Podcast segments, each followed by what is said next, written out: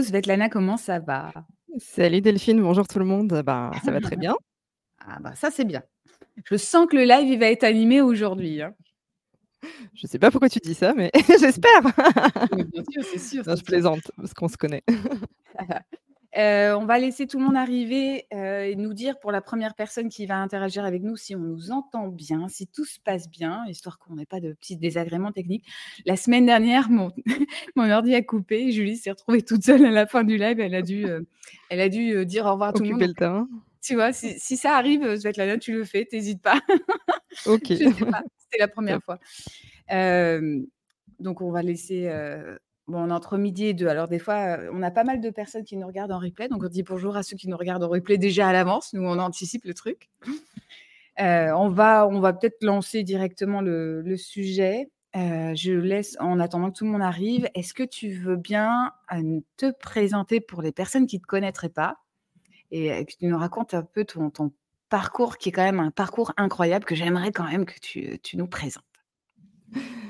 Bah, alors aujourd'hui, moi j'accompagne, les organisations et les équipes, à mieux travailler ensemble, voilà, parce que je trouve que c'est quelque chose que, qui s'est perdu et certainement, voilà, avec, ben, le digital, le confinement, il y a eu plein d'événements en fait qui ont fait que, Mmh. que la façon dont on travaillait avant ne ne fonctionne plus. Et pour remonter un peu dans le temps, moi j'ai eu plein d'expériences. Souvent je changeais, enfin d'expérience, voilà, tous les 2 ans et demi, on va dire. Et à un moment donné, je me suis dit, «Bon, bah, maintenant, tu vois, ça fait 4 fois, 5 fois, enfin, est-ce que je continue comme ça tous les 2 ans à changer?» j'ai senti que quelque part, j'avais plus d'énergie pour le faire et je me suis dit: «Heu, mais avec toutes mes expériences, je devrais quand même savoir ce que j'ai envie de faire dans la vie et quel job m'intéresserait». Et en fait, j'ai réfléchi et toutes mes expériences, je les ai aimées, quoi. Et ce Mmh. qui changeait, c'est vraiment le contexte de travail, quoi. Et en fait, quand j'ai un contexte de travail qui est positif avec, des gens, avec qui ça se passe bien, où c'est agréable, où, tu vois, il y a ce qu'on appelle la sécurité psychologique, bah, moi je peux en fait, je me suis dit: «Je peux m'éclater dans n'importe quel, boulot, quoi». Mmh. Et après en y réfléchissant, voilà, sur, cette question de, bah, pourquoi, enfin, dans toutes les entreprises, dans tous les jobs, on n'aurait pas, enfin, cette sécurité psychologique, bah, c'est là où j'ai un peu tiré le fil. C'est qu'aujourd'hui, on dit souvent: «C'est la responsabilité, bon, bah, du manager, donc on va former les managers». Mais il y a Mmh. pas que ça, ça va bien plus loin. Enfin, pour moi, c'est vraiment un changement de philosophie sur le travail, heu, à avoir, quoi. C'est, ouais, ouais. heu, on est resté un peu, tu vois, dans les années 80, tandis qu'on est en 2023 et quand on regarde, ben, qu'est-ce qui a changé? En fait, il y a des choses qui ont changé dans le monde, mais la façon dont on travaille, elle a pas du tout évolué, quoi. Mmh. Alors tu m'as déjà, heu, lancé quelques pistes, je vais Ouais, revenir dessus. Ah bah, attends, heu, a je vais tu sais comment je tu me connais, hein, donc tu sais comment je Ouais, fonctionne. Ça va être un peu chaotique, je vais prendre des fils et je vais les dérouler. Heu, je vais comment prendre cette partie-là, sécurité psychologique. Heu, est-ce que tu penses parce que je me reconnais dans ton parcours évidemment, moi je je mettais 2 ans max pareil, dans mes expériences pro parce que 1, heu, j'avais besoin d'avancer, que je faisais le tour, que je m'ennuyais aussi potentiellement ou alors parce qu'il y avait, des problèmes de personnes, on va pas se le cacher.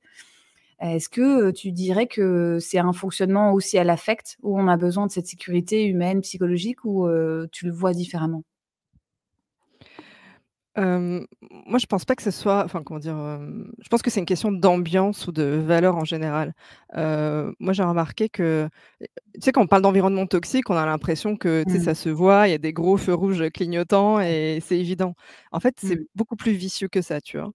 Et ça se joue sur des petites choses. C'est que quand tu entends ton manager qui est tout le temps, genre, «Ah beh, ça va pas, il y a un problème, je suis stressé, Mmh mh. faut aller plus Mmh. vite» et cetera et cetera. C'est des toutes petites choses comme ça qui, au quotidien, bah, pour des gens, je pense, des profils comme nous, un peu, peut-être un côté, tu vois, bon élève, heu, beh, ça rajoute énormément de stress parce qu'on se dit: «Ah beh, je suis pas allé assez vite, ah j'ai pas fait assez bien, heu, c'est pas» enfin, tu vois?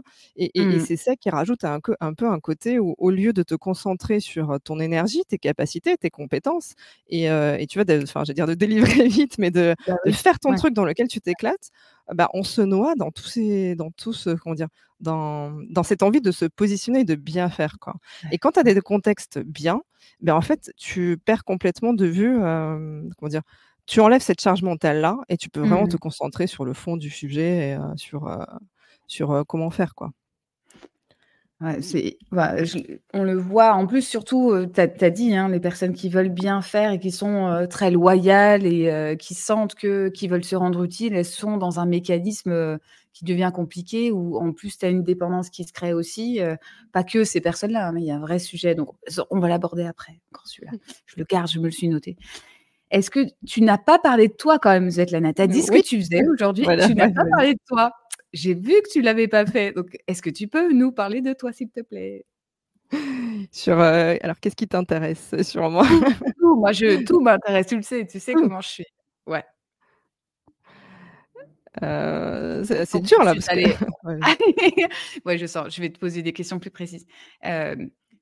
Bon, moi, je connais un peu ton cursus, hein, je sais, heu, je sais ce que Mmh. tu as fait, mais je veux bien que tu nous tu nous redises, dans ton parcours, par exemple, ou universitaire ou après professionnel, les grandes étapes et ce qui a fait que, par exemple, tu as, eu quand même un parcours hyper prestigieux. C'est ça que j'essaye de te faire dire, mais D'accord. non, bah, en fait, oui, moi j'ai essentiellement fait du du conseil, enfin au début, donc moi j'ai fait une école de commerce, EM Lyon et j'ai fait le parcours, bah, très classique, hein, prépa, école de commerce et j'ai intégré un cabinet de conseil. Mmh. et une fois de plus, moi j'ai adoré toutes mes expériences, donc là c'était trop génial parce que j'arrivais dans tu vois, dans alors j'ai rejoint un petit cabinet et c'était trop bien parce que je me suis retrouvée très vite sur des missions super intéressantes, avec plein de choses à apprendre. Moi j'a j'adore apprendre. Ouais. donc un un truc, heu, enfin, tu vois, très riche, très vivant et on avait un peu une structure, familiale, donc je me suis vraiment, éclatée, là-dedans et après je suis partie alors j'ai toujours eu un peu le syndrome FOMO, tu sais, en me disant, heu: «Mais il se passe plein de trucs dans le monde et moi je suis là, quoi». Mmh. Ça, j'ai souvent eu ce sentiment-là, Ah quoi, ouais. de la peur de de louper un truc et à l'époque, j'étais partie pour, heu, créer une start-up et heu, c'était les quand les start-up étaient pas du tout, du tout à la mode. Donc tu avais genre, heu, 2 incubateurs à Paris et voilà, ça s'arrêtait là, quoi. Tu avais avais, genre, 5 start-up dans chaque truc, quoi et donc Ouais. j'avais fait une application pour planifier tes voyages automatiquement, quoi. Donc tu disais: «Je pars, 5 jours, dans telle ville» et heu, tu vois, ça te sortait les trajets que tu pouvais faire avec, ben, tu vois, les différents musées, les différents lieux à voir et les trajets, heu, que tu pouvais faire entre temps. Mais à l'époque, alors moi je sortais, ça c'est un peu un un une, un fil conducteur, c'est, tu vois, de sortir de ce costume de cadre, cadre, Mmh. tel qu'on Mmh. qu'on est quand on est grand diplômé ouais. et Mmh. ça, ça a été très dur. C'était le début quand j'ai créé ma start-up de Heu, parce que je comprenais pas du tout comment ça marchait. Je me disais: «Bah, c'est bon, j'ai mon produit, ça marche». Mais tu vois, j'avais pas du tout cette notion Ouais. de de, bah, comment on fait pour vendre, de créer une communauté, d'aller voir des gens, de faire du réseau. Enfin, j'avais pas du tout tous ces aspects-là. Et c'est bien après que j'ai appris enfin, j'ai compris que, bah, oui, mais en fait, il y a des choses à apprendre Mmh. et heu, cette étape-là, tu vois, de sortir de ce costume de cadre, moi, ça m'a pris des années, hein. Ça a été au fur et à mesure de dire: «Bah, voilà, je suis pas là que la bonne élève, heu, je suis pas juste là pour, exécuter, faire mon Mmh. truc, il y a d'autres choses autour. Je suis pas obligée d'a d'accepter, enfin, ou de fonctionner avec les codes qu'on m'a appris. Il y a d'autres codes qui existent». Donc ça, ça a été vraiment un long cheminement dans mon parcours, heu, professionnel et heu, après j'ai toujours eu des bonnes opportunités. Bon, on dit: «Les opportunités, on se les crée», mais Mmh. hem, j'ai basculé vers le côté plus tech. Là, j'ai découvert un autre univers, donc j'ai travaillé chez Octo Technologies.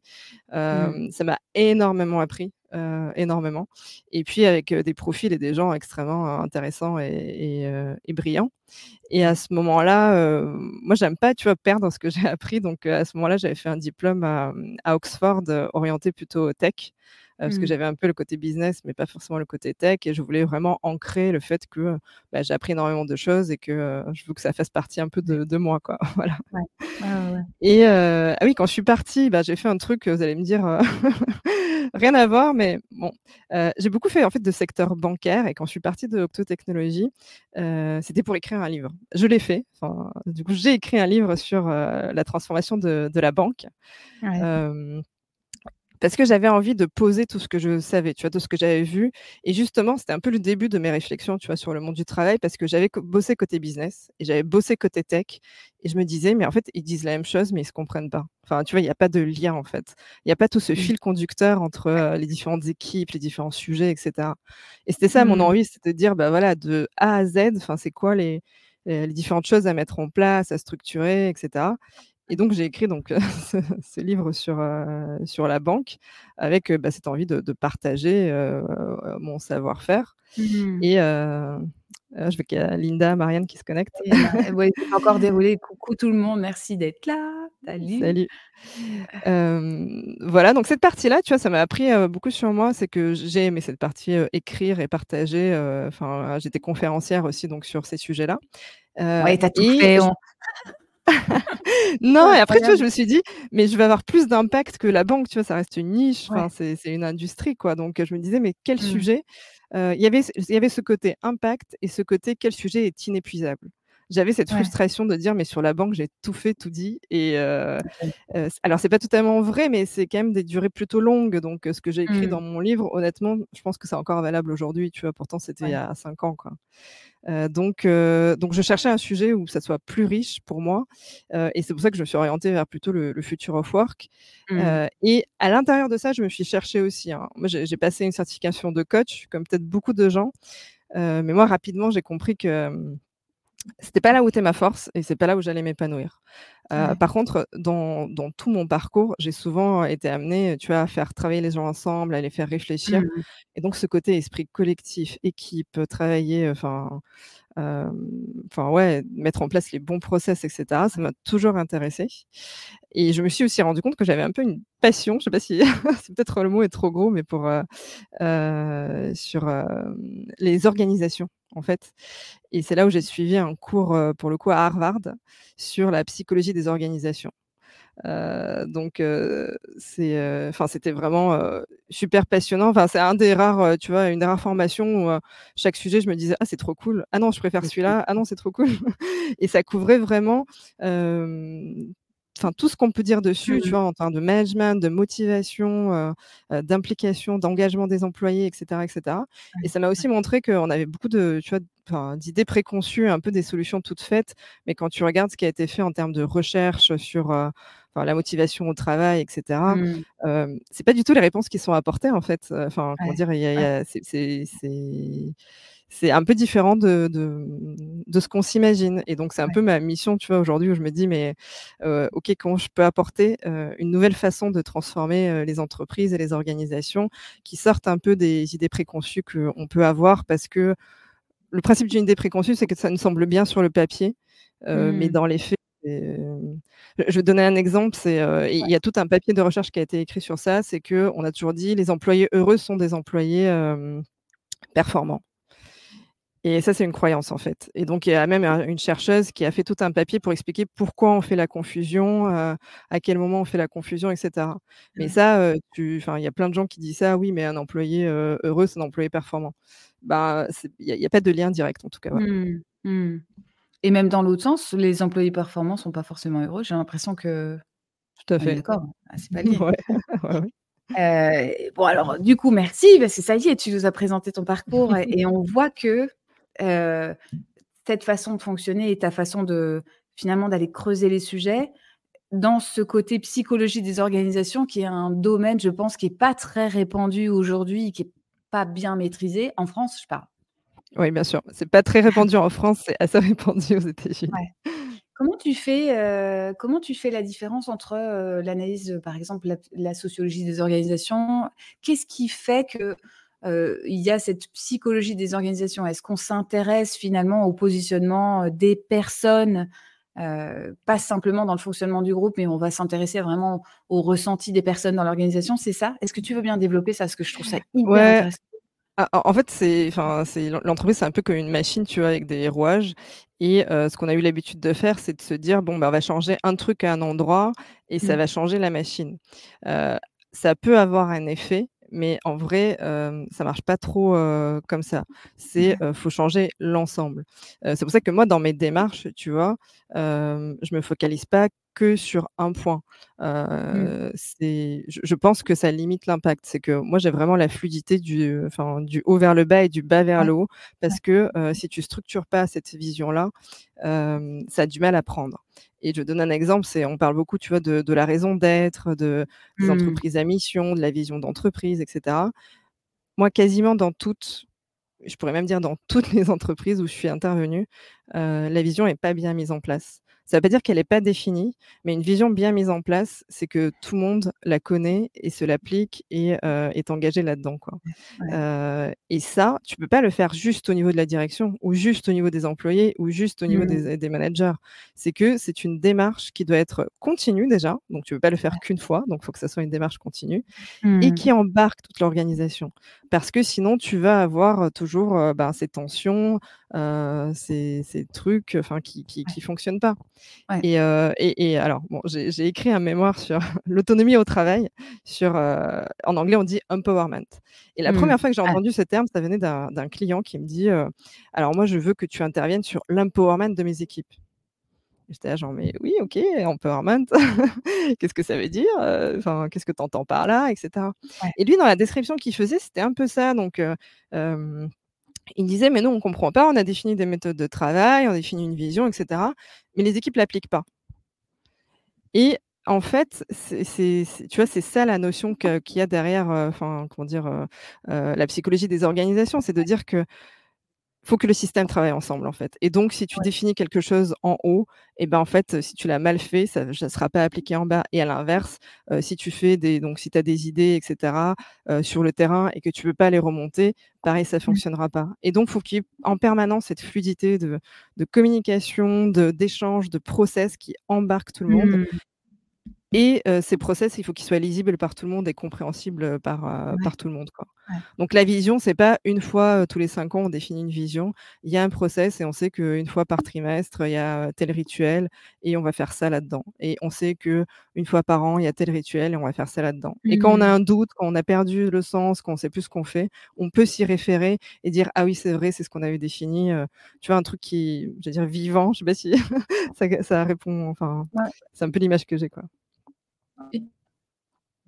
Est-ce que, tu, est-ce que la notion d'alignement, euh, qu'on utilise beaucoup et qui fait référence à plein de choses, notamment dans le spirituel ou autre, euh, est-ce que euh, se dire que finalement, si l'entreprise a une vision alignée et alignée justement à tous les, toutes les, tous les niveaux, toutes les strates, ça, ça correspond à ça Ça veut dire incarner aussi Je prends exprès ces mots-là. Est-ce que ça rejoint ça ou c'est alors, euh, moi, j'aime pas le terme alignement en entreprise euh, pour, une, euh, pour une raison, c'est que ça a été, dans la tête des managers, ça a été transformé. Quand tu parles d'alignement à une direction, à des managers, eux, ils pensent à homogénéisation. Donc, si tu leur parles alignement, ils vont dire Ah oui, on veut que toutes les équipes utilisent la même procédure. Ah tandis que moi, c'est exactement l'inverse que je prône. Donc, en fait, tu vois, ça a été. Enfin, ouais, alignement, c'est devenu homogénéisation de toutes les pratiques.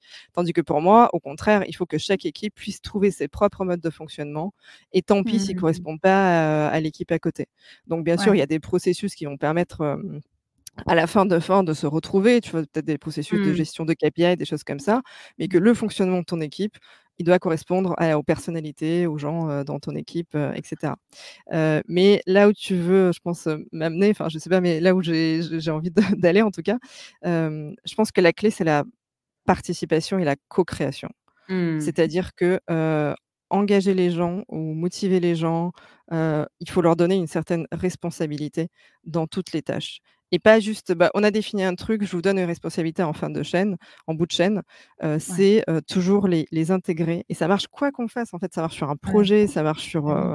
Enfin, même sans aller jusqu'à la, structure de l'entreprise en général. Mais mmh j'ai eu des questions comme ça aussi sur un client qui me disait Mais comment tu fais pour engager les gens au-delà du lancement d'un projet? Donc, au début, ils sont motivés, c'est cool, machin, etc. Mais après, ils veulent plus rien faire, tu vois? Et moi, dans ma tête, le truc qui m'est venu, c'est bah, va prendre un café avec eux. enfin, tu vois, c'était en fait, c'était tout con, mais, mais en fait, je vois bien le, les principes qu'on applique encore, qui datent bah, d'il y a 10, mmh 20 ans. Mmh. C'est j'ai fait une présentation ou j'ai fait, un, fait une expression de besoin, c'est le, terme consacré. Je la balance et quelqu'un va le faire. Et ça, ça fonctionne plus en fait. Voilà. Oh, mais ça, Personne va le faire après. Hein. Je sais pas si ça a vraiment fonctionné. Après, c'est peut-être parce que les anciennes générations, dont je fais un peu partie, euh, euh, quand j'ai ancienne, c'est euh, il y a quelques années là, on avait l'habitude de travailler quoi qu'il arrive et de d'être encore une fois loyaux et de s'exécuter finalement dans la mission qui était qui nous était donnée et qu'on acceptait hein, de toute façon. et donc je pense que c'est ça. Et je le vois aussi parce que ça me fait ça me fait sourire. de toute façon, on en parle nous à côté, mais le côté, quand tu formes sur la gestion de projet, que tu expliques qu'en fait, tout le long, ce qui va faire la différence dans le projet, c'est quand même la communication, la mobilisation, l'implication du chef de projet qui doit aligner tout le monde. Alors moi, je vais quand même prendre ça, mais dans le bon sens, c'est-à-dire faire correspondre les objectifs de chacun et aller vers l'objectif final. je les tanne avec ça. Je leur dis presque au départ, célébrer le début, célébrer la fin, communiquer, soyez ensemble. J'ai l'impression qu'évidemment, il y a plein d'impératifs qui se posent, notamment les contraintes de temps, les contraintes de budget, la pression qui se pose et tout ça, et qu'il il y a presque un côté où, là, je vais faire un lien avec toute l'entreprise, on a tellement peur d'avoir les feedbacks des personnes, de leur demander si ça va ou pas parce qu'on sait que ça va pas, qu'on n'arrive plus, on n'ose plus communiquer parce qu'on a l'impression que c'est la boîte de Pandore, quoi. Au lieu d'aller trouver l'information, tu dis «Oh, ça va m'exploser à la figure, le truc, je préfère, tu sais, me cacher, faire l'autruche. Je sais pas comment tu le vois, toi, mais. Ouais, après, ce qui est difficile pour les managers, c'est que, tu vois, sur des petites structures, c'est beaucoup plus facile de demander comment ça va mmh. parce que tu as quelques mmh. leviers d'action. Si tu es dans une grande boîte et que tu demandes à ton équipe comment ça va et qu'ils te disent ça va pas, ben, parfois, en fait, tu pas les leviers d'action. Donc, je pense qu'il y a des managers qui ont peur de ça parce que, ben, OK, ils vont me dire ça va pas, mais qu'est-ce que je fais? Tu, sais que je l'ai même mmh. eu à des niveaux de, de, direction de ressources humaines ou, des, ou même des, tu vois, des, des grosses directions où on me disait ah oui, mais tu vois, parle pas d'autonomie parce qu'on ne pourra pas le mettre en place, en fait. Et donc, en fait, ils, tu vois, ils veulent pas parler de choses qu'ils ne pourront pas offrir à leurs employés. Quoi. Donc, donc je pense qu'il voilà, y a cette peur-là. C'est bah, si je leur demande, mais je peux rien faire, du coup, ben, voilà. Ah et, moi, je pense que. Il y a aussi ce côté que, enfin bon, je sais qu'il y a plusieurs points de vue là-dessus, mais pour moi, le manager ne doit pas faire de l'opérationnel. Pour moi, le manager, il est là pour faire de l'humain, de la, comme tu dis, enfin de, de la coopération, il doit observer, il doit s'intéresser aux gens et, à partir du moment où tu lui demandes de faire, tu vois, des rapports, des slides, des PowerPoint, des réunions et qu'en fait il est jamais dispo, t'as pas le temps de t'intéresser aux gens en fait. Mmh. C'était pas mmh. dispo pour ça. C'est sûr, sûr. Et Ou alors dit voilà. Ouais, pardon. Excuse bah, non, mais c'est juste faire. si tu le vois, même, on dit il faut faire des one-one, donc tu le fais une heure par semaine. En fait, c'est pas comme ça que tu connais les gens. Tu connais les gens parce que mmh. tu les observes. Il faut observer comment les gens ils travaillent, en fait. c'est que, comme ça que tu auras les informations. ouais. Ouais, moi je suis alors je suis d'accord, il faut faut s'autoriser à voir ça. Tout le monde n'est pas fait pour ça aussi, on va détendre un peu tout le monde. Tout le monde n'est pas fait pour être manager, en fait. On a l'impression, euh, euh, ce que ce que ce dont j'ai moi l'impression qui peut être une erreur, alors tu as le droit de me corriger et de me dire: «Non, c'est pas vrai». Euh, c'est que, tu as les personnes qui ont vraiment, la volonté de l'être, qui donc mettent ça en mission et en se disant: «C'est un des plus beaux métiers». Moi, j'en faisais partie, c'est-à-dire, dire voilà, le plus, une des plus belles euh, professions ou un des plus beaux métiers, c'est de pouvoir accompagner les gens, les valoriser, les faire grandir, aller ensemble, euh, leur donner confiance, montrer à quel point ils savent faire des choses. Tu vois, je fais le lien avec les enseignants aussi, euh, parce que c'est aussi ce métier-là. Pour moi, c'est la même chose, ça va ensemble. Et, et, donc, il y a une partie comme ça, mais j'ai l'impression qu'aujourd'hui, les pauvres euh, ils sont face à des difficultés tellement fortes qu'ils souffrent. Et j'en ai vu beaucoup, moi, qui étaient euh, souvent, enfin, qui, euh, devaient se mettre en arrêt maladie parce qu'il y avait un, endroit où l'émotionnel des personnes devenait tellement fort qu'ils n'arrivaient plus à le gérer. Et tu as les autres qui arrivent à se mettre en distance pour plein de raisons, hein, sur cette force de pouvoir se mettre à distance, mais du coup, qui sont décorrélés et qui deviennent focus objectif opérationnel et qui oublie l'humain qu'il y a dans l'équipe en fait. Enfin, je c'est ma version du truc. Hein, je sais pas si. Ouais, ouais. Euh, non, mais en fait, je, suis d'accord, mais je pense que c'est parce qu'on a mis de côté justement des évolutions qui a eu lieu, euh, enfin, à côté par ailleurs. On fait comme si ça n'a pas existé. Donc, bien sûr, euh, le poids du digital dans le travail, quoi. C'est qu'on a eu mmh. l'impression que ah ben on va aller dix fois plus vite parce que en fait, bah, une réunion, il faut faire deux clics pour l'organiser. Bah, du coup, les gens, ils ont doublé leur temps de réunion. Donc ça, tu vois, il y, a déjà un, un problème là-dessus. Il y a un problème de temps en général c'est qu'il y a cette fausse croyance comme quoi on peut bosser cinq jours par semaine, huit jours, enfin, voire plus pour mmh. certains. Parce que tu comprends, nos parents ou nos grands-parents le faisaient. Donc ça va, hein, t'es pas une chochotte, machin. Et le travail n'est plus le même en fait. Enfin, mmh. c'est-à-dire que et, nos préoccupations dans la vie ne sont plus les mêmes. Enfin, il y, a plein de choses qui ont évolué. Donc juste dire, bah nos parents l'ont fait, donc nous aussi on est capable de le faire. Mmh. nous, l'effort intellectuel qui est demandé, il est bien plus important que ce que physiquement on peut fournir. Donc en fait, on dit il y a des burn-out, mais en fait les burn-out c'est une limitation physique qui est peut-être pas forcément lié à un contexte, mais qui est lié au fait qu'en fait, on n'est pas fait pour être productif ou pour être en alerte en fait autant de temps. On, se refuse complètement des moments de pause, des moments de break, c'est mal vu, c'est jugé, et, et, on le voit avec télétravail, c'est ah oui mais les gens chez eux ils bossent moins. Bah, en fait, heureusement qu'ils bossent moins, franchement. Bah mmh. c'est leur moment de repos et, et c'est bien parce qu'ils reposent leur cerveau et le lendemain, quand ils vont arriver au bureau, bah, en fait, mmh. ils vont sortir un truc, ça fait trois semaines qu'ils sont dessus et ils l'auraient pas fait sinon. Quoi. Donc, tu vois, tu as tous mmh. ces aspects-là de, en fait, on veut faire pareil qu'avant, mais ça fonctionne plus. Et après, sur l'humain, ce qui est difficile aussi, c'est qu'avant, on était dans un standard, tu vois, tout le monde était formaté pareil. Et donc, quand tu bossais dans une boîte, c'était facile de manager parce que tout le monde a reçu le package de faut que tu te comportes ceci, tu avais la liste, tu sais. et donc, quand tu manages dans des contextes comme ça, tu vois, quand tu manages dans un cabinet de conseil, c'est quand même beaucoup plus facile que quand tu manages dans une vraie boîte parce que dans un cabinet de conseil, tu as ton rôle et tu es formaté et tu sais que dans tel rôle, il faut que tu te comportes comme ça. Ouais, on est en fait, quand tu es manager, hein? On est plus docile dans les cabinets de conseil. Bah oui, mais donc tu, vois, tout le monde applique le même, la même chose. Et donc, quand tu es manager, bah, c'est beaucoup plus facile. Quand aujourd'hui, mmh. tu arrives avec des personnalités totalement différentes, des parcours totalement différents, des gens, par exemple, en reconversion, enfin, tu vois, tu arrives mmh. avec des, des, expériences totalement différentes. Ça, je trouve ça super dur de gérer en tant que manager parce que ça te rajoute une charge de travail. Ça te rajoute cette charge de travail de trouver bah, les points communs, les comportements communs, les process communs, parce que bah, une personne qui, par exemple, est en reconversion, une personne qui a une carrière dans un grand groupe et une personne, ça fait 20 ans qu'elle est dans cette entreprise-là, elles vont pas avoir les mêmes modes de fonctionnement et les mêmes modes de travail. Mmh. Donc déjà, principe, principe de, enfin, dire de base, mais forcément, ils travaillent pas pareil.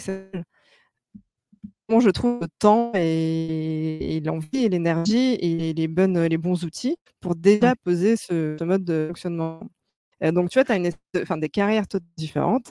Puis, ce mmh. qui est vrai, c'est que tu as une individualisation. Les gens, ils ont trop envie de, de en équipe. Ils ont mmh. plus envie mmh. de, forcément appartenir à un collectif parce qu'ils se disent bah, le collectif, c'est ce qui me bouffe. donc, du coup, je, me mets un peu en retrait, je mets dans mon, dans mon, enfin, tu vois, dans mon truc à moi. Et ça, pareil, c'est un autre défi pour les managers.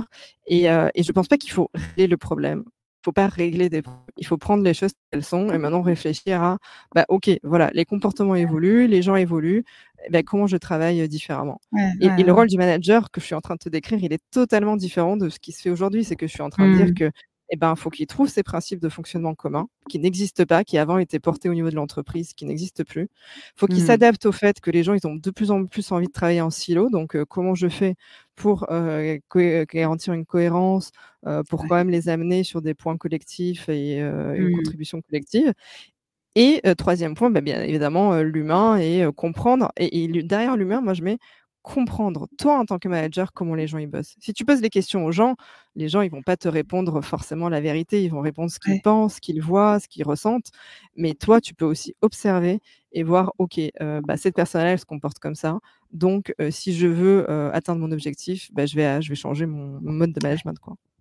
Et là, on voit. Alors, moi, ces sujets, je sais que toi, ça te passionne et moi, ça me passionne aussi parce que, au contraire, euh, on le voit quand on accompagne des, personnes en entreprise ou des formations du conseil, c'est la, beauté de réussir à faire travailler ensemble des personnes qui, au départ, fonctionnent pas du tout pareil. Il y a un truc qui se fait et c'est la vraie synergie, le vrai mot qu'on peut employer à cet endroit-là. Il y a un truc incroyable parce qu'on apprend tellement des autres. Au départ, il y a un endroit de résistance, clairement, parce qu'il faut apprendre à se comprendre, on a des modes de fonctionnement différents, il y a plein de choses qui vont créer la, tension et des choses compliquées. Mais quand on arrive à dépasser ça, on crée une équipe, une vraie équipe qui est, qui est complexe au départ, mais qui va du coup aller vers une vraie forme de performance, d'objectifs communs avec des individualités. Moi, je trouve ça génial. Mais on comprend que ça demande un tel effort d'aller cerner les personnes une à une, de voir quels sont les leviers sur lesquels on peut travailler pour les faire fonctionner euh, ensemble, les faire travailler ensemble, et ensuite aller vers l'objectif qui est encore un autre truc. Je trouve ça c'est fascinant et en même temps on se dit oui effectivement s'ils sont plongés dans l'opérationnel comme tu dis c'est impossible, tu peux pas avoir, c'est hyper compliqué. Je veux dire, le le job d'un manager, c'est de plus avoir de boulot, mais heu, moi, j'y crois assez, hein. C'est ce que je constate, c'est qu'au début, tu vois, heu, je suis dans cette, heu, construction, dans cette, mise en place des process, des des structurations et cetera et puis, au Mmh. fur et à mesure, c'est pour ça que moi, dans mes accompagnements que je fais sur, 4 mois, c'est extrêmement dégressif. C'est que j'ai une forte présence au Oui.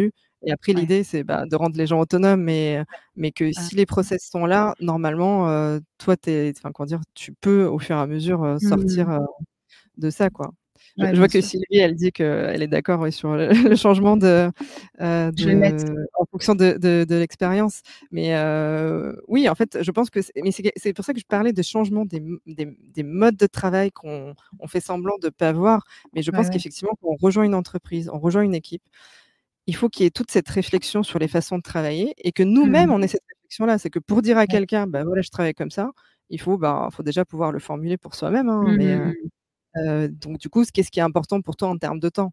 Moi, par exemple, Ouais. j'ai un problème quand on décide de mon temps pour moi. Ça me bloque complètement. Mmh. Voilà et ça, du coup, Ouais. pour le formuler, c'est quand même une expérimentation, une connaissance de soi et Ouais. et heu et tu vois, j'ai identifié, en gros, mes top 3 irritants. J'en ai peut-être 10, tu vois? Mais si je devais dire à quelqu'un pour travailler avec moi, c'est quoi les les tu vois, les les 3 points importants pour moi, bah, je sais les les identifier. Même si, tu vois, peut-être qu'il y en a d'autres, mais mais sur ça, tu vois, c'est c'est ça va être très compliqué pour moi, par exemple, si, heu, si, heu, si j'ai pas ça, quoi. Ouais. Tu veux bien nous les dire ou c'est perso? Ah, heu, ben, trop non, c'est oui, c'est disposer de mon temps. Hem, moi, je suis orientée objectif, donc si, comment dire? Je sais où je vais, je vais livrer en temps Mmh. et en heure, Mmh. machin et cetera. Mmh mh. Mmh. Heu, faut me dire, faut me dire le le temps et Ouais. pour atteindre cet objectif, moi, souvent, j'ai une phase de de création, d'idéation avec, entre guillemets «moi-même» Ouais. et très lente où je vais pas produire et puis je vais je vais livrer à la fin, parce que, moi, j'aurais structuré où est-ce que je veux aller, comment y aller et c'est facile pour moi à la Ouais. fin de faire ça. Ce qui Ouais. peut être perturbant pour les gens parce que souvent on me dit: «Ah, tu en es où? Ça avance?» et cetera?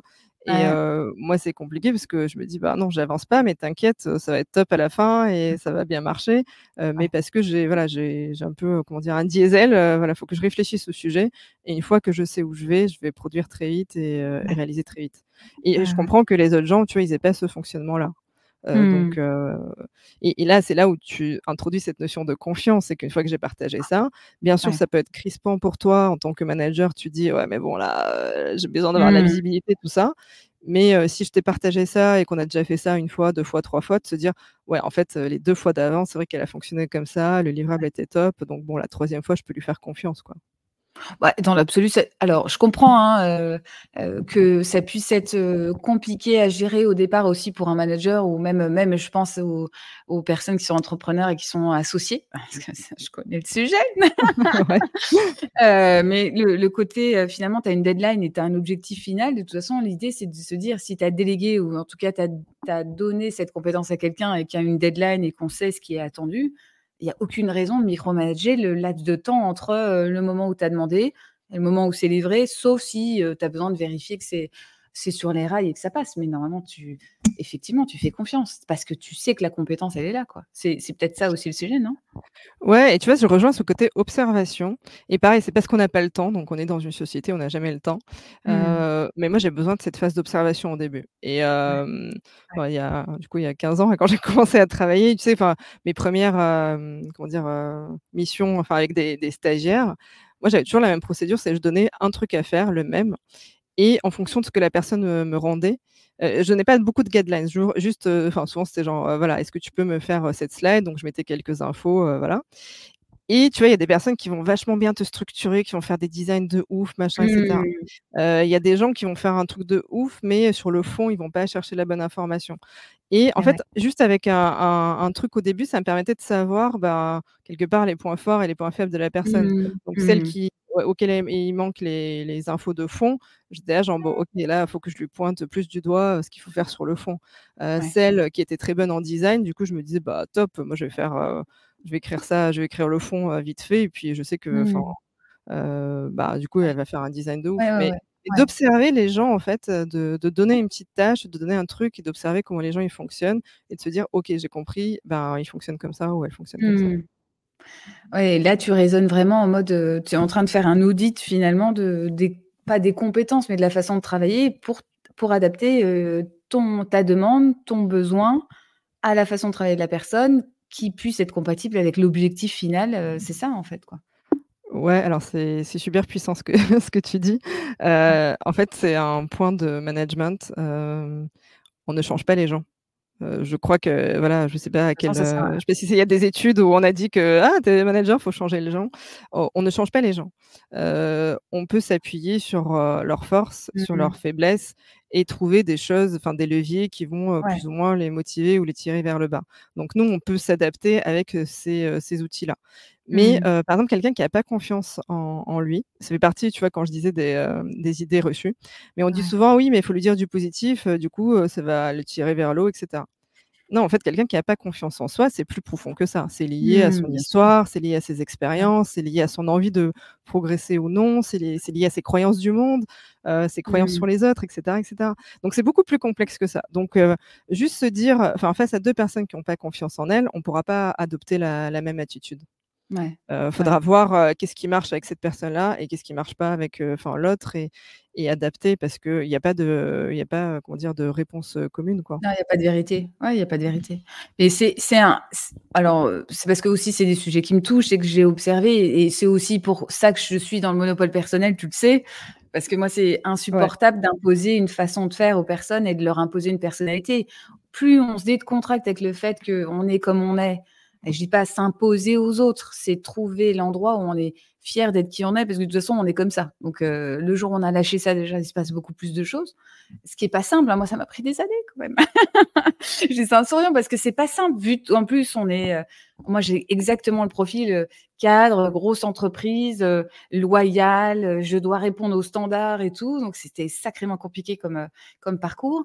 Et en même temps tu vois, il y a un truc que moi je supporte pas, c'est la notion de qualité et défaut où, il y a encore des gens qui demandent ça en entretien d'embauche, mais s'il vous plaît, quoi, arrêtez. Enfin, qui est-ce qui est formé à faire des trucs pareils? C'est pas possible. Ah ouais, là on va aller à la deuxième phase où on va être un peu plus poussé, tu vois, dans la façon de dire les choses. Mais force faiblesse, c'est hyper précieux. Moi, tu le sais comment je fonctionne. Hein, je fais faire un SWOT et tout ça, mais c'est hyper intéressant parce que on a l'impression qu'il faudrait pas être comme on est. Stop on est comme ça. Par contre, il y a des endroits et même la même ressource selon l'environnement, ça sera vécu comme une force ou une faiblesse parce qu'il y a l'environnement qui correspond pas. Ben vas-y, hein, si tu veux rebondir dessus. Non, non, je suis totalement d'accord. Et puis même, euh, tu vois, il faut que les managers ils s'enlèvent de la pression. C'est qu'il n'y a pas qu'une seule façon de manager. C'est pareil, c'est un peu mmh. le, ce que, j'appelle le manager LinkedIn. Alors le manager LinkedIn, il est parfait. Hein. Il est bienveillant, euh, sympa, il fait des feedbacks, euh, il est trop cool. Hein. sauf que dans la vraie vie, ça se passe pas comme ça. Y compris moi, tu vois, moi je parle de d'autonomie, enfin de, voilà, de relations humaines, etc. Je pense qu'il y a mmh. peut-être des gens qui vont dire, ah bah non, moi je peux travailler avec elle et c'est pas le cas. Mais, mais parce qu'on n'est pas tous, tu vois, enfin on est tous différents, on a tous des façons de faire différentes, on a tous des perceptions différentes. Il n'y a pas un mmh. moule et quelqu'un, ça peut très bien se passer dans un groupe, dans une équipe, et, et après mal se passer dans une autre. Ça, ne veut rien dire intrinsèquement sur lui qu'il est bon ou mmh. mauvais manager. C'est, il y a des gens avec qui, enfin, tu vois, ça a fité, il y a des gens avec qui ça n'a pas fité. Ah non, mais c'est sûr. Mais j'adore cette figure du manager LinkedIn. faudrait que tu la. Je, l'aime bien, celle-là. C'est vrai que c'est ça. Alors, tu as le manager LinkedIn et en face, tu as le manager toxique qui lui répond. parce qu'on a, on a les deux sur LinkedIn. On a les deux, faut choisir. Est-ce qu'on a plutôt. Enfin, on rigole, mais c'est sacrément triste parce que si on regarde bien, on, est condamné. Les managers sont aujourd'hui condamnés à devoir être quelque chose qu'ils ne peuvent pas être. Et là, c'est ce que tu as dit qui est important. Tu veux dire un truc? Non, mais je disais que moi, ça m'avait mis beaucoup de stress, bah, avant que je sois amenée à manager etc. parce que, bah, quelque part, je me disais: «Ouais, mais attends, la bienveillance, je sais pas si je suis bienveillante». Enfin, d'ailleurs, mmh moi, c'est vraiment un sujet, sur ce qui se dit sur la bienveillance. Mais mais en fait, ouais, moi, ça me mettait un stress. Je me disais: «Ouais, mais attends, mais je pourrais jamais être comme ci ou comme ça». et mmh. après, en fait je pense que c'est quand tu commences à manager que tu te détaches de tous ces principes-là, parce que bah, tu comprends que ça n'existe pas trop sur le terrain. Enfin, déjà, tu fais ce que tu peux. C'est un peu comme quand, quand tes parents, tu tu fais ce que tu peux. c'est ça. ça. Et ce qu'il ne faut pas, c'est que, parce qu'on en a vu quand même des personnes qui se résignent. Moi, moi je l'ai dit, hein, quand je passais les entretiens à l'époque dans les boîtes, ils me disaient Qu'est-ce que tu veux faire après? Je dis Je vais être manager. et je leur dis, mais vraiment, je leur dis, mais pour moi, c'est ce qu'il y a Alors, évidemment, il y avait un côté innocent dedans, mais pour moi, c'était tellement le plus important.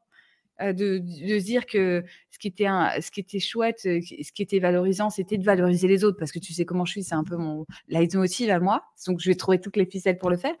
Mais il y a un côté où c'est c'est hyper dur parce que justement, comment en plus on peut être dans l'empathie, parce qu'il y a quand même cette ressource-là qu'on utilise souvent, les personnes qui parlent comme ça, c'est les personnes qui ont ça. Euh, c'est dur de voir des gens qui vont pas bien euh, et euh, qui sont pas bien dans leur job. Vas-y, vas-y. Est-ce que derrière manager, tu associes enfin un peu le côté promotion réussite? Ou c'était vraiment le métier de manager qui te faisait rêver? Non, non, moi, c'était le fait de d'avoir une équipe, de de la manager et dire: «On va aller ensemble» parce que j'étais chef de projet et c'était déjà ce que je faisais, d'un point de vue fonctionnel, quoi, sur les sujets et en plus, ça se passait bien, dans l'ensemble. Des fois, un peu moins bien, mais ça se passait bien quand même. Mais parce que moi moi, après, tu me connais un peu. Moi, j'étais avec mon équipe, je les défendais. Il n'y avait pas moyen que, que ça se passe autrement j'étais hyper investie, on était soudés, il y avait plein de choses, et et c'était une façon pour moi de, dire je dois être utile au collectif et ce métier-là, je trouvais que c'était le plus adapté pour le faire. Après, euh, euh, après j'ai formé des managers et là où justement à essayer d'observer et à comprendre ce qui se passe chez les personnes en face. on reprenait un peu les théories de, management. On, se disait de toute façon, si vos besoins au départ sont pas respectés et que vous êtes en situation de, stress, qui arrive quand même très souvent malheureusement en entreprise aujourd'hui, vous partez déjà dans un endroit où euh, ça devient encore plus compliqué, un, pour vous de manager, de communiquer, d'aller manager des personnes qui sont différentes. Et tu vois, il y a presque un devoir aujourd'hui de se dire dans quel état je suis aujourd'hui pour pouvoir le faire. Euh, là, je fais des formations en gestion de projet et je leur dis surtout, si vous voyez que ça va pas, n'allez pas communiquer avec les gens sur des sujets sensibles. Sur le moment, abstenez-vous. Je leur dis ça. J'ai dit parce que là, vous allez créer un truc qui va être encore plus compliqué et difficile à rattraper. Mais il faut s'autoriser ça. Il faut s'autoriser le fait de dire ouais, ça va pas, et je vais peut-être éviter la communication aujourd'hui parce que je sens que ça va faire des étincelles. J'ai ça en souriant parce que c'est bien plus compliqué que ça, mais, euh, mais c'est important de le voir, quoi. Et je pense que ça rejoint ce que tu disais tout à l'heure le fait de. Ouais, ça rejoint bah, ce que tu vois, ce que je dis sur la bienveillance, parce que moi, ce que je reproche, c'est que j'ai l'impression que derrière la bienveillance, les gens ils mettent, euh, bah, faut que tout le monde soit beau, tout le monde soit gentil. Et on oublie, euh, et, franchement, quand j'en parle, j'ai souvent euh, genre une réticence. Je dis, mais du coup, tu es bienveillant, donc tu acceptes que quelqu'un soit en colère. Ah, mais non, tu mmh. comprends, les gens, ah ils me crient dessus, ça me crispe. Bah, donc en fait, non, tu n'es pas bienveillant. C'est que pour moi, ce qui est important derrière la bienveillance, c'est de se dire, bon, bah, la personne est en colère bah, je comprends sa colère, voilà. Ou enfin voilà, la personne, je sais pas comment dire, a, dérapé, ou elle est mmh. fatiguée, ou machin. Ben, je comprends, elle est fatiguée, ça doit être dur pour elle, voilà. Et aujourd'hui, on est dans ce côté. pour moi, il y a des entreprises où la bienveillance est utilisée comme un outil politique. Ouais. moi, on me l'a fait une fois. on m'avait demandé, enfin, je sais pas, d'aider sur un projet. Et donc moi j'ai appris à dire non, donc apprenez à dire non aussi. Ah donc j'ai dit bah écoute, il est cool ton projet, mais enfin moi j'ai plein de, d'autres sujets en cours, donc désolé, enfin voilà, j'aurais pas le temps de mmh. le faire, donc bon, tu peux trouver quelqu'un d'autre quoi. Et là on m'avait dit ah ben t'es pas bienveillante, tu vois. Et en fait, bah non, c'est parce que je te dis non que je suis pas bienveillante. C'est pas l'esclave qu'on croyait que t'étais, je suis déçue. voilà. Et, dans les entreprises où c'est vachement mis en avant comme valeur, mmh. Bah, ça peut être un outil un peu politique parce que, bah, tu sais, sur le moment, tu as quand même le doute. Tu dis, bah, c'est vrai que ça peut m'être reproché. C'est que là, je suis pas dans l'entraide, donc c'est pas bien vu, donc c'est pas bien. Mmh. Et mmh. tu peux, entre guillemets, craquer, dire ouais, bah, ok, attends, je vais, je vais t'aider, quoi. Euh, Donc, faut faire vachement gaffe, en fait, tu vois, avec des, des termes un peu tout faits. Mmh. Et, et, je pense qu'on est encore loin de ça. Pour moi, la vraie bienveillance et le fait d'avoir vraiment sa vraie personnalité, c'est d'accepter nos émotions et même socialement, aujourd'hui, on n'accepte pas, on n'accepte pas la colère, on n'accepte pas la tristesse. en fait, on n'accepte que des émotions positives, quoi, tu vois? Bah, donc on contraint les gens à être quelque chose qu'ils peuvent pas être constamment. Ça rejoint ce que tu disais tout à l'heure, même avec le côté, on peut pas être productif toute la journée et on peut pas être 100% hyper au top, hyper positif. C'est faux, en fait. Si on regarde bien notre, notre, notre humanité, on est on est on n'est pas linéaire, on n'est pas des robots, quoi. Mais ça, vas-y, vas-y. Non, non, et en fait, et on va tous l'exprimer différemment. C'est-à-dire que, bah, il y a des gens qui, même quand ils sont fatigués, vont dire: «Oui, mais moi j'arrive à me tenir». Ben, c'est bien. Enfin, voilà. Non, mais c'est En général, ils exposent à côté. Non, mais ils exposent à côté, ça c'est faux. Ça, alors ça, pour les avoir accompagnés, puisque j'ai fait de l'accompagnement aussi perso, je t'ai raconté ça avant. les personnes qui s'autorisent pas à extérioriser des choses. De toute façon, un, ça les ronge. Moi, je faisais partie de ces gens-là, en fait. Hein. J'ai très difficilement en colère, même si je, suis expressive. Je, me mets, euh, j'essaie de, enfin, j'essaie de pas me mettre en colère parce que c'était quelque chose que je voulais vraiment, vraiment pas être, quoi, faire ni être, euh, être en colère. Et finalement, et de toute façon, ça déborde de nous. En fait, ce qu'il faut voir, c'est que ça va déborder et ça va se mettre au mauvais endroit avec les mauvaises personnes. Donc, à un côté où je dis ça humainement, si vous voulez vous responsabiliser là-dessus, observez que finalement, euh, généralement, qu'est-ce qui se passe? C'est dans l'intimité que ça se passe. C'est-à-dire que tu es un peu frictionné dans ton boulot, et puis finalement, c'est ton partenaire, ton ta partenaire qui en prenne plein la tête. ce qui peut arriver, parce que ça, ça, a besoin de s'exprimer. Tu vois, bah, je dis ça en rigolant, mais c'est vrai, quoi. Il y a ça. Hein. Bah oui, enfin, c'est marrant de faire le, ouais, le lien avec le, le perso, parce que moi, c'est ce que j'utilise souvent comme exemple sur euh, la communication non violente. Mmh. Enfin, tu vois, c'est bien, c'est un bon outil, mais je pense que ça marche quand c'est mis entre les mains de quelqu'un qui déjà travaille sur lui, qui a envie de progresser, etc.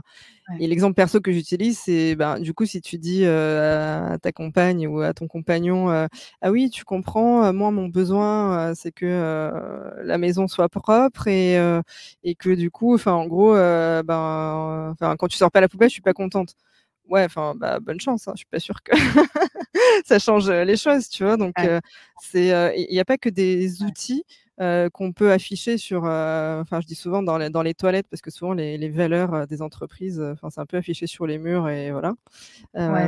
Et dire bon bah c'est bon, j'ai réglé le problème, quoi. Enfin, c'est un peu mmh. plus compliqué que ça, quoi. C'est sûr. Alors, je vais, rebondir parce que ça passe, ça passe le temps, euh, qui est intéressant celui-là, mais je sais qu'on pourrait, il euh, faudrait peut-être faire l'extension de ça au niveau du live parce qu'il y a des choses à soulever là-dessus. Euh, justement, toi, il y a une, une, chose qui est vraiment importante pour toi et que tu vas vraiment, sur laquelle tu vas axer une partie de ton accompagnement ou ta réflexion, c'est l'autonomie au travail, mais surtout le travail à la carte. Est-ce que tu veux bien nous dire ce que ça signifie pour toi et pourquoi, pour toi, c'est l'avenir de l'organisation au travail. Mmh. Oui, parce que bah, c'est ce que je disais tout à l'heure. Aujourd'hui, il n'y a plus de standard. Et ce qu'on fait, c'est qu'on essaie de se battre pour recréer le standard. Et donc, enfin, mmh. ça marchera pas. Enfin, à un moment donné, les entreprises vont s'en rendre compte plus ou moins tard. donc, ça dépend. après, on peut calculer le budget qui, sera dépensé. Mmh. mais, mais ça fonctionne pas. et donc, du coup, on est obligé de prendre en compte, enfin, entre guillemets, cette personnalisation du travail. Et comment on le fait? Bah, Déjà, on le fait au niveau des équipes. C'est-à-dire que il y a un truc qu'il faut lâcher, c'est qu'on puisse définir des fonctionnements communs au niveau de toute une entreprise. Sur certains aspects, oui, il y a des aspects légaux, il y a des aspects juridiques, voilà, il y a des aspects financiers, enfin, il y a des choses qui vont être gérées en centrale. Mais sur la façon de travailler, ne serait-ce que sur le télétravail, Mmh. C'est pas vrai que de dire bah tiens vous avez droit à deux jours de télétravail, c'est appliqué par toute l'entreprise, ça soit la bonne solution. Il y a des équipes et, moi j'en ai connu, tu vois, des gens qui en fait ils n'ont pas envie de bosser de chez eux et qui ont envie en fait de venir cinq jours par semaine. Et il y a des gens, ils habitent loin, je sais pas, ils peuvent avoir des contraintes personnelles, ils peuvent avoir des choses qui, qui les fatiguent et qui ont moins envie. Et ça, en mmh. fait, il n'y a que justement le manager de l'équipe qui peut aller recueillir ces besoins-là et réfléchir à, OK, bon, toi, ton besoin, c'est ça, toi, le tien, c'est ça, c'est quoi la, comment dire, la moyenne? Donc, il y a quand même cette idée de, je vais mettre en place quelque chose qui, qui fonctionne dans le groupe, mais un groupe qui, qui, qui doit être 8-10 personnes, pas 1000, 2000 mmh. personnes. Il y a une grosse différence quand même. Et pourquoi je parle d'autonomie au travail? C'est ça, c'est que L'autonomie, c'est pas les gens, ils font ce qu'ils veulent. C'est que moi, en tant que manager, j'ai une équipe, donc on va dire 8-10 personnes, parce que bon, 8, c'est ce qui est considéré comme une bonne taille d'équipe, voilà. Enfin, le, max en tout cas. Et ben, je vais observer comment les gens ils travaillent. Je vais observer leurs besoins, je vais observer leur personnalité, et je vais agencer mon équipe en fonction de ça. Mmh. et après, moi, je vais les amener aussi à contribuer à, fixer des objectifs, à définir ensemble une vision, etc. etc. Et quand j'ai fait ça, moi, j'ai pas besoin d'être derrière leur dos pour travailler. C'est que je les ai engagés, je les ai motivés, j'ai respecté leurs besoins, je réponds à, leurs attentes. Et, tu vois, l'objectif, c'est que tu cette fluidité-là. quoi. Mmh. Et sur l'autonomie du travail en général, je pense que si on fait un sondage, c'est ce qui va ressortir, enfin après le salaire certainement, mais c'est ce qui va ressortir en top prio des gens. Quand les gens ils disent je veux travailler en full remote, en fait, qu'est-ce qu'ils veulent? Ils veulent travailler en autonomie, euh, même si tu vois certains. Calme. Voilà. Moi c'est au calme. Ils vont faire le tour du monde et tout, et, enfin et tout, mais mais le mmh. besoin les gens ils ont de travailler de chez eux, il y a aussi de ça, c'est de dire bah ok là j'ai 4 heures de mon temps et je vais pouvoir disposer de pour faire ceci ou cela ou m'agencer comme euh, comme je le souhaite quoi. Donc pour moi c'est vraiment un, un prérequis et il n'y aura pas de motivation d'emploi, il n'y aura pas d'engagement, il n'y aura pas de satisfaction, il n'y aura pas de performance s'il n'y a pas euh, cette autonomie qui est mise en place. Quoi. Donc ce qui fonctionnait avant, euh, et euh, tu vois, dans les années 50, tu n'aurais pas pu faire marcher une entreprise sans, enfin, avec de l'autonomie parce que les, on était dans des, des temps beaucoup plus longs. C'est-à-dire que, bah oui, pour sortir des projets de 2, 3 ans, 5 ans, 10 ans, non, il fallait être vachement agencé, il fallait mmh. beaucoup de coordination des gens. C'était normal, en fait. Aujourd'hui, en fait, on veut les deux. On veut aller super vite, mais on veut tout contrôler. Et ben, à un moment donné, il y a une tension, et la tension aujourd'hui, c'est l'être humain qui, qui, va, qui fait des burn-out. Quoi, Ah, bien sûr. Alors, j'ai l'impression euh, que dans ce que tu dis, on est en train de changer complètement, finalement, euh, le, le, le, manager et le, rôle du management. Finalement, là, ça serait le vrai métier de manager, qui est presque un architecte de l'organisation euh, de l'entreprise. C'est au lieu d'être celui qui va faire redescendre les ordres, sagement, je vais, prendre, euh, je vais la, remarque, hein, celui qui fait redescendre les ordres et qui est au service de la direction ou alors qui fait le paratonnerre, etc., c'est quelqu'un qui va créer la vraie fluidité, qui va créer un endroit de souplesse et de, d'adaptation aux équipes et qui va faire en sorte justement que la vision de la direction soit entendue, adapté aux équipes qui elles-mêmes remontent le besoin. Est-ce que c'est ça que tu vois, toi. C'est ça, c'est l'implication à deux niveaux, c'est que l'équipe, faut qu'elle soit impliquée euh, bah, dans certaines, pas dans toutes, hein, mais, mais qu'il y ait certaines étapes où on leur demande leur avis, où ils sont impliqués, euh, notamment euh, bah, ce que je dis dans mon, dans mon mémoire, mais les objectifs d'une équipe doivent être co-créés. C'est-à-dire qu'à partir du moment où une équipe, tu lui dis, voilà l'objectif que tu dois atteindre, tu as perdu, enfin, tu vois, tout le monde parle de performance, bah, je veux le dire, voilà, tu as perdu de la performance. C'est-à-dire que si, si ta façon de te fixer des objectifs, c'est ça, ben, ok, tu, tu pourrais avoir des mmh. gens plus performants si tu les avais fait participer à, à cette démarche-là. Et à l'inverse, et ça, c'est ce qu'on appelle, tu vois, les démarches bottom-up, mmh. c'est qu'il n'y a que les opérationnels qui ont en vrai la vision de l'entreprise parce qu'ils sont en contact des clients ils sont au contact du vrai service, du terrain. Et si mmh. tu, si tu n'écoutes pas leur avis, eh ben, ça marche plus comme avant. Ou une fois de plus, hein, je, bah, je, je, m'y connais en organisation, donc je sais très bien qu'il y a des périodes dans le temps où ça fonctionnait très bien de faire des stratégies à horizon de 5, 10 ans, etc. Et c'est utile, nécessaire et enfin, pertinent, tout ce qu'on veut. Aujourd'hui, si on ne prend pas en compte, ne serait-ce qu'en partie, le retour des gens là, on passe à côté de, plein de choses. Quoi. Et alors, je, je donne l'exemple, je, le donne souvent, mais tu vois, l'hôpital, quoi. Enfin, Parfois, j'ai mmh. l'impression que la façon dont on repense la santé, je ne sais pas si les gens qui le repensent ont déjà mis les, pieds dans un hôpital, quoi. Et, et, en fait, quand tu y vas, tu te rends compte que bah, il y a des trucs tout cons, en fait. Rien que le flux des personnes, comment on les redirige, machin, etc tout le monde d'accord, je pense, pour dire c'est un peu le bordel, quoi. Enfin, on comprend mmh, jamais mmh. rien. On dit aller au troisième, puis après, en fait, non, redescendez au premier. Et puis, en fait, au, bout du couloir à droite, machin, et toi, t'es là, genre, mais en mmh. fait, je sais pas, je suis perdue, je suis stressée parce que bah, potentiellement, j'ai un problème de, de, maladie. Si on n'écoute pas bah, les patients, si on n'écoute pas les gens qui sont sur le terrain, dans l'hôpital, on ne réinventera jamais le système de santé. Et on peut regarder les chiffres tant qu'on veut, hein. on peut réduire le budget, augmenter le budget. Mais pourquoi faire, en fait? Enfin, Qu'est-ce qu'on va optimiser en augmentant, en réduisant le budget quoi? Mais tu sais que c'est un vrai sujet, ce truc-là. Enfin, évidemment, c'est bête ce que je viens de dire, mais quand je dis ça, c'est par rapport au projet. parce que sur la, formation, par exemple, des chefs de projet, de toute façon, il y a un côté où si vous n'entendez pas le besoin final, le projet il ne sert à rien. Il sert à rien. Donc, je dis, quand vous constituez l'équipe projet et qu'on vous auditez, allez auditer les personnes qui vont se servir soit de l'outil, soit du process, parce que vous allez penser dans le vide. Et combien combien de fois ça arrive Et l'échec des projets sont principalement liés à ça et qu'à un moment, en plus, on ne forme pas. Alors la conduite du changement, on n'en parle même pas, évidemment, parce que c'est là où on voit qu'il y a tout plein de trucs qui ne vont pas. Et on n'ose pas, on n'ose pas, on ne sait plus, je ne sais pas quelle est ta version du truc, hein. C'est inconcevable pourtant logiquement de, se dire on va faire un projet sans savoir quel est l'objectif et le besoin en amont, qui est le besoin final aussi. C'est Je sais pas comment tu le vois toi, mais ça me paraît complètement Mais c'est ça, en fait, c'est bon, au au début, on a un objectif, un un besoin. Après, on va aller voir sur le terrain, en fait, qu'est-ce qui se passe et qu'est-ce qui correspond ou pas, qu'est-ce qui est en Mmh. lien avec cet objectif ou pas et du coup, lancer des projets qui vont, heu, appuyer sur, heu, sur ces points-là. Mais si tu fais pas ça, soit tu vas avoir des objectifs qui sont décorrélés du terrain, soit tu vas régler des problèmes qui n'existent pas. Mais Mmh. oui, il y a il y a un bug dans dans dans Ah la oui. matrice, quoi. Il y a beaucoup de projets qui coûtent très cher, qui ré qui résolvent des problèmes qui n'existent pas. Ça ça, c'est vrai et et tu sais aussi accepter que et tu sais aussi accepter que, bah, il y a des choses qu'en fait, heu, bah, c'est pas grave, ça marche pas, mais il y a peut-être pas Ouais. besoin de le régler, en fait. Ouais, bah, c'est vrai aussi. Alors, je je vais prendre la le commentaire, heu, que tu as Ouais. vu, en fait, hein, ouais, je l'ai vu.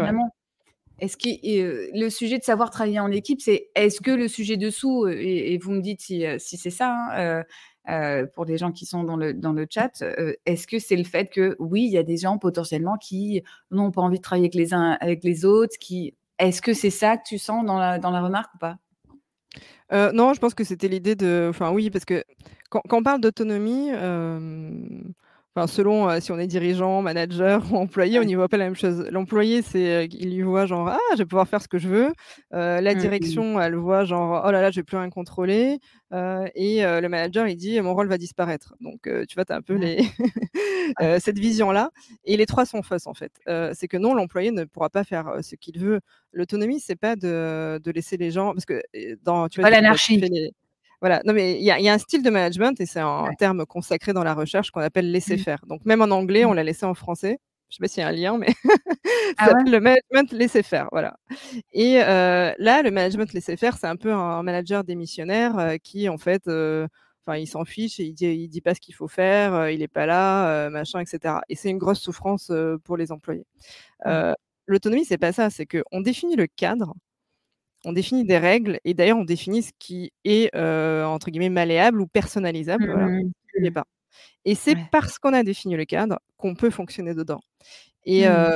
un bon exemple, c'est la famille, tu vois? En fait, c'est ce qu'on fait au sein d'un noyau familial. C'est que Mmh. quand on est enfant ou quand on est parent, on a tous chacun nos rôles et cetera et au final, donc ça, c'est des non-dits, hein, on on le définit pas, enfin, c'est défini, comment dire? Implicitement. Implicitement? Ouais, ouais, Mais voilà, mais on sait que les Mmh. enfants, faut qu'ils fassent à peu près ça, les parents à peu près ça et cetera et et au final, dans ce noyau-là, tout le monde est entre guillemets, «autonome». Donc donc c'est Mmh. ça, en fait, c'est Ouais. l'autonomie, c'est de de construire ce cadre où, on sait, qu'est-ce qu'on a le droit de faire ou pas le droit de faire et et d'ailleurs, quand on interroge les employés sur l'autonomie, ils disent: «Bah, moi, je veux pas prendre de décisions financières», par exemple. Ouais. Donc en fait, il y a des gens, ils vont dire: «Bah, non, mais moi, mon autonomie, elle s'arrête là, quoi». Donc c'est Mmh. vraiment cette cette définition-là de de l'ensemble et sur le travail en équipe, bien évidemment et c'est comme ça qu'on se construit la sécurité psychologique, c'est comme comme ça qu'on construit la performance, Bah, mais enfin, avec tout ce qu'on a dit dans dans le live, là, c'est voilà, de miser sur les forces et faiblesses de chacun, de Mmh. pouvoir, peut-être même, structurer, tu vois, des binômes ou des des gens qui s'entendent plus ou moins bien que d'autres, de Ouais. résoudre les conflits. Il y a il y a tout cet aspect-là dans le travail, d'équipe et une Mmh. responsabilité collective. Enfin, franchement, alors on n'a pas le temps d'en parler, mais mais c'est insupportable de rester toujours dans ce côté de responsabilité individuelle. Ça, c'est voilà. Bah, les 2 vont ensemble. Pour moi, les 2 vont ensemble. Ouais, ouais. Non, mais heu, de toute façon, on accuse, on fait pas fonctionner les gens ensemble, on accuse. Ce qui marque quand même dans ce que tu as dit, je suis un peu triste qu'un des mots qu'ils aient gardé, heu, enfin, du du français ou qu'ils utilisent aux États-Unis, c'est laisser faire. On a l'air de dire: «Il est démissionnaire», c'est quand même pas très sympa.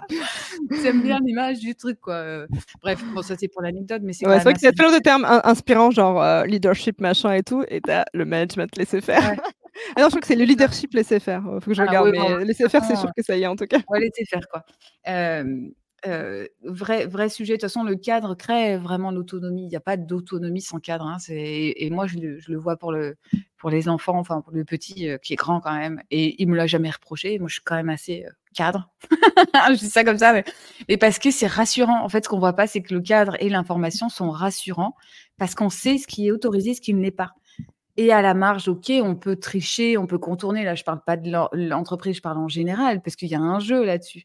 Mais mais c'est quand même quelque chose qui rassure énormément et qui crée la possibilité de savoir ce qu'on peut faire et ce qu'on ne peut pas faire. Pour la prise de décision, c'est fondamental, quoi. Mais exactement, si tu prends l'exemple des ados, tu vois, c'est, ben, imagine, je sais pas, je rentre à minuit et je t'avais dit: «Je rentre à 11:00». Ben, si on en a pas parlé, du coup, en fait, tous les deux, on va être en tension, quoi, parce que moi, je vais Mmh. me dire: «Ah mais attends, je culpabilise, je lui ai pas dit et tout», toi, tu vas être en colère et cetera.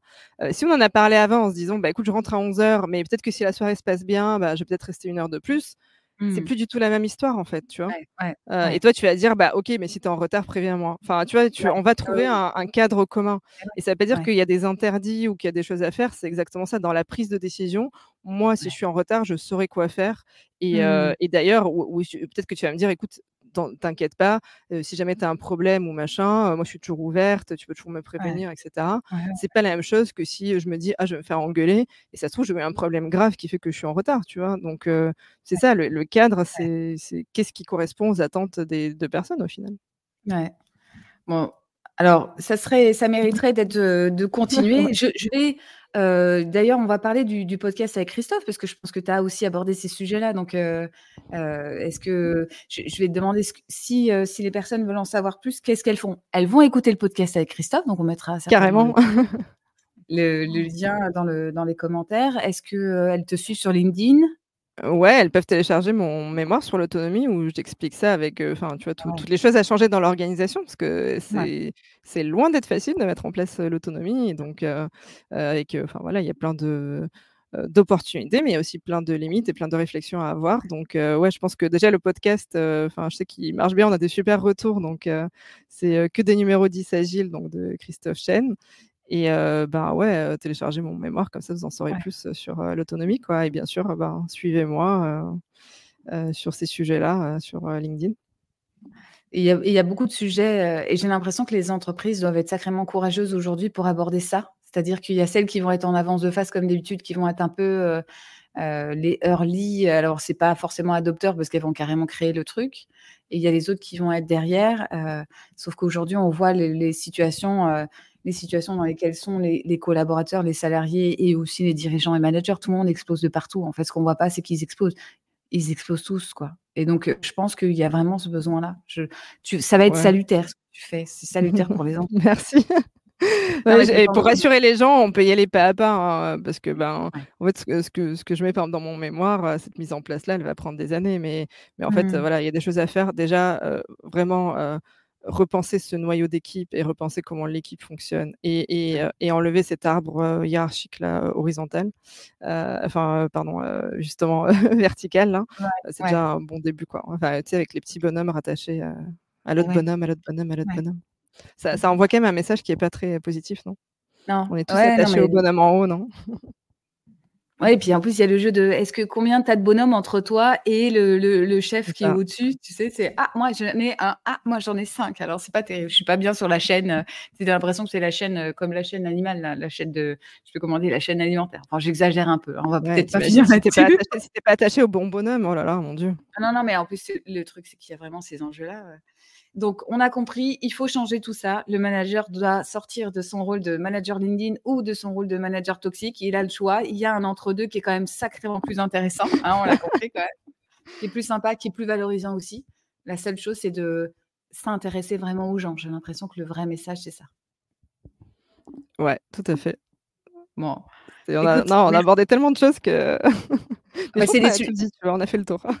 Oh, il y a encore des trucs à dire. En fait, on pourrait y passer la journée, on le sait toutes les 2, on pourrait y passer la Ouais. journée à discuter de ça. Heu, donc je ce qu'on fera, c'est qu'on remettra donc les les éléments, heu, du podcast, ton le lien aussi pour télécharger ton, mémoire, heu, ton étude. Si vous avez des questions, n'hésitez pas à les poser. Svetlana, en plus, c'est son truc, elle est passionnée donc il y a de fortes chances quand même qu'elle vous apporte de des inputs, hyper intéressants. Moi, je voulais te remercier encore et parce qu'on avait prévu ça et on a et je sais qu'on fera d'autres choses après, qu'on rediscutera de ces sujets, c'est quasi, quasi sûr. Je voulais te demander un truc avant de te dire au revoir et de dire au revoir à tout le monde, c'est, qu'est-ce que ça c'est ma nouvelle petite question que je pose à la fin des lives. Qu'est-ce que ça veut dire pour toi être, heu, wild and famous? Qu'est-ce que ça représente pour toi? Je dirais être, heu, soi-même, en fait, c'est c'est là où tu vois, on est en dans la bonne énergie pour, enfin, ouais, mettre son énergie, dans dans la bonne direction, quoi, donc et je pense que, enfin, n'importe qui qui qui, comment dire? Qui a trouvé ce qui l'anime et Mmh. Qui, heu, tu vois, qui a mis de côté, heu, tous les aspects genre, je sais pas, heu, fatigue, négatif et cetera et qui est en énergie, positive, bah, il va être wild and famous parce qu'il va être un peu inarrêtable pour aller vers, vers son objectif. Quoi. Et je vais rajouter un truc parce que je pense que pour rejoindre ce que tu proposais et ce que tu disais, hein, finalement, de, vraiment comprendre l'individualité et de la, faire, de la faire collaborer avec les autres, je pense qu'il n'y a pas besoin forcément, on n'est pas obligé, on n'est pas condamné à aller créer son entreprise pour être vraiment entendu et vraiment de soi en entreprise. Vas-y, hein, si tu veux. C'était, non, c'était complètement mon point de départ au début quand je parlais aussi de, de quand j'ai créé Travailler à la carte, c'est que je me disais ça, je me disais, mais tout le monde n'est pas fait pour être euh, mmh. entrepreneur et qu'est-ce qu'on fait de tous les autres gens qui en fait représentent ah la majorité aujourd'hui? Donc, tu vois, c'est pas, c'est pas, enfin comment dire, c'est pas forcément juste la solution de dire, ben, les gens vont être entrepreneurs, quoi. Mmh. Je pense que moi, pour moi, c'est vraiment l'échec de la grande entreprise d'obliger les gens à devenir entrepreneurs parce qu'ils trouvent pas leur place. C'est vraiment un constat d'échec d'abord. Après, il y a les gens à qui ça correspond. Mais moi, perso, je suis devenue entrepreneuse mais il y a un côté, j'aurais voulu réussir dans la grande entreprise. Hein, au contraire, j'aimais bien être dans le collectif. Moi, ça me plaisait bien. Quoi. Moi, je suis comme toi. Y. Ouais, Pareil. On va changer tout ça, hein, Svetlana. On va changer tout ça. Allez. C'est parti. Mais écoute, merci encore. Je vais couper parce merci que beaucoup à toi. Ah bah, avec plaisir. Si vous avez des questions, posez-les. Euh, on met les liens vers tous les éléments importants. Moi, je vous dis à la semaine prochaine. Je vous embrasse et je vous dis bon après-midi. Salut. Bon après-midi. Salut.